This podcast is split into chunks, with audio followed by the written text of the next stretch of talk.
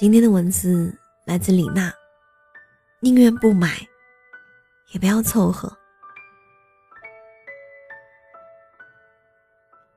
前几天和朋友吃饭，回程的路上聊起我们的父母，有一个共同的感受是，上一代人习惯了凑合过日子。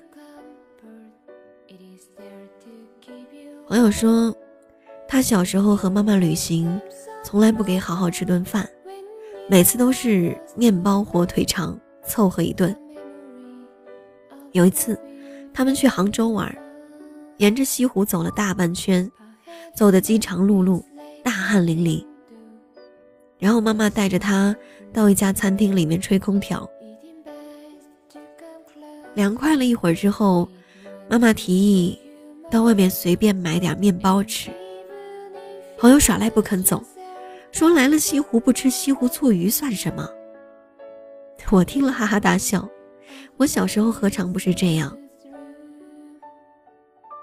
毛巾用坏了，我要求换新的，我妈会说凑合凑合吧。我初中的时候就自己去买衣服了，因为每次我妈陪我买衣服，逛遍整个县城。都挑不到我喜欢的，我妈每次都特别愤怒，说你怎么这么挑剔，凑合一下不行吗？不行，我就是要看到喜欢的才买。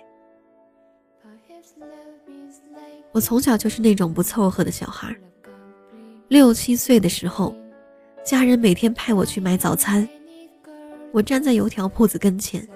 一定要等出最新鲜的。卖油条的阿姨看我年纪小，想拿剩的糊弄我，我坚决不要。他觉得没面子，跟旁边的人说：“这小丫头好难讲话。”小时候家人带我去买东西，无论是玩具还是学习用品，有时我看中的是最贵的。如果让我选一个便宜些的替代，我就不要了。宁愿不买，也不要凑合。带我去亲戚家做客，招呼我吃我不喜欢的菜，我一定拒绝。当我听到不吃完多浪费呀，就特别的反感。到底是饭菜重要，还是我的胃重要？高考那年考砸了，还是坚定的报考北京的学校。考不上就复读，我坚决不要去个不喜欢的城市。结果还好，数学没考及格，竟然也上了重点大学。工作了之后，哪怕月薪六千，宁愿花四千租个一居室，也不要跟人无止境的合租下去。钱不够用，再想办法做兼职赚到。一个人如果不按照想法活，迟早会按活法去想。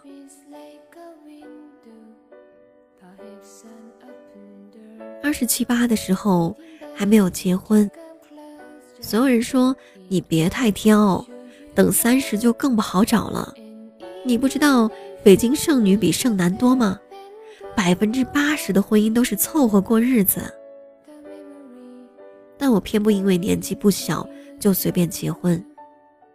我知道我想要的东西太稀少而且珍贵，但我绝不凑合。我哪怕孤独终老，也不要把生命浪费在不喜欢的人身上。在我看来，所有不快乐的婚姻都是耍流氓。我不喜欢挤公交，因为太浪费时间。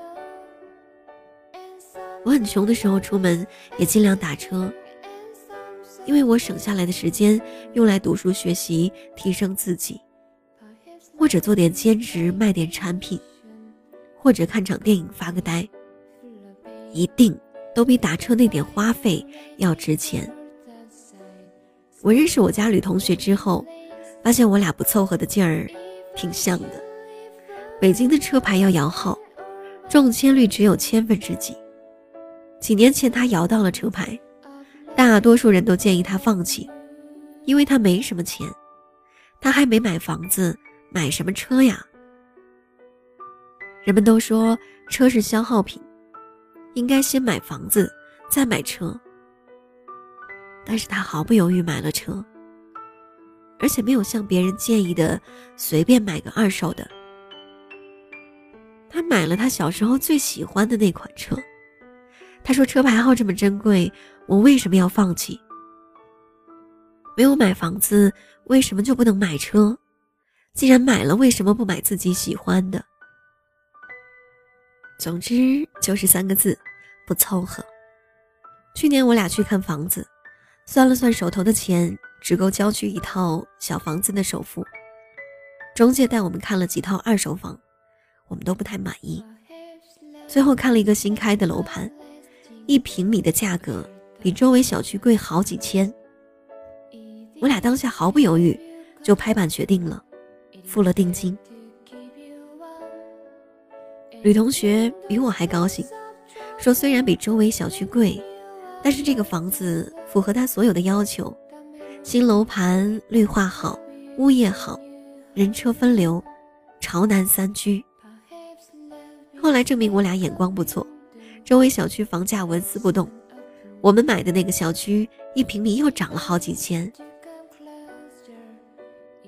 有一次开玩笑问他：“如果你没有遇到我会怎么样？”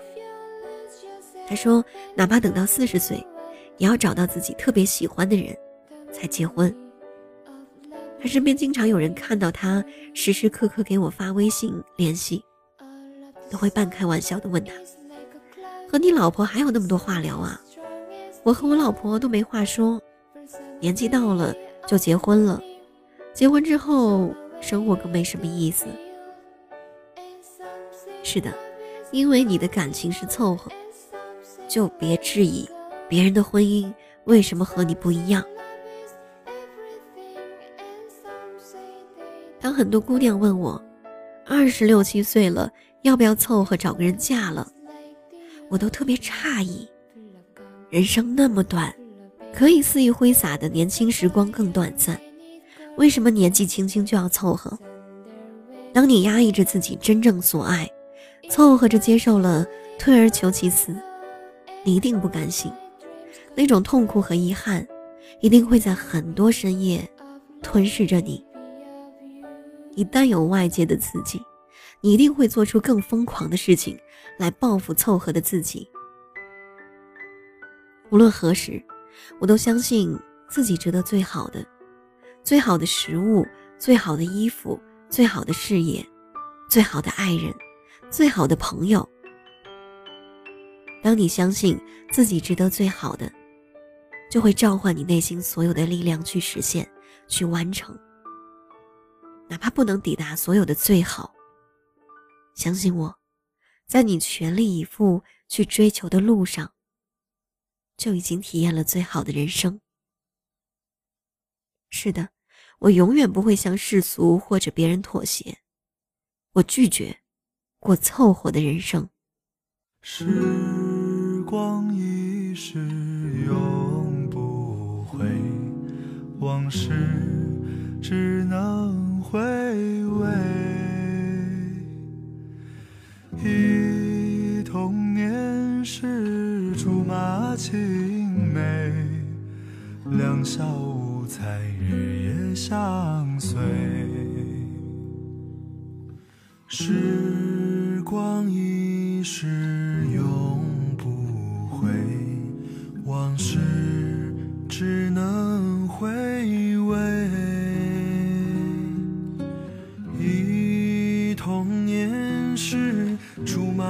青梅，两小无猜，日夜相随。春风又吹红了花蕊，你今夜添了心碎，你就要变心，像时光难倒回。里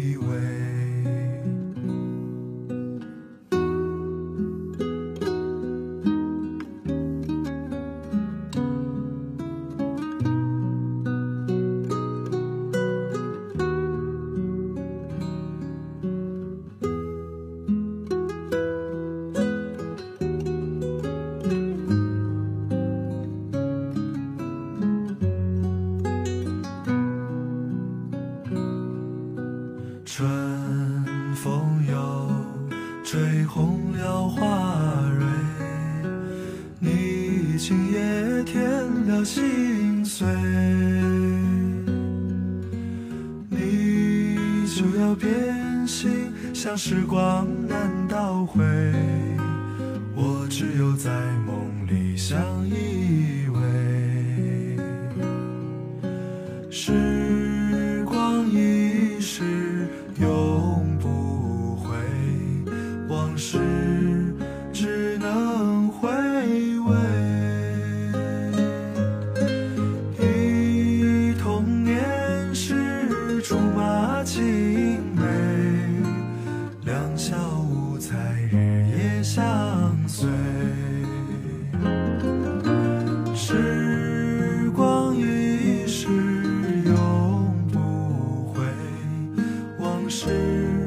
只能回味。忆童年时竹马青梅，两小无猜日夜相随。你就要变心，像时光难倒回，我只有在梦里相依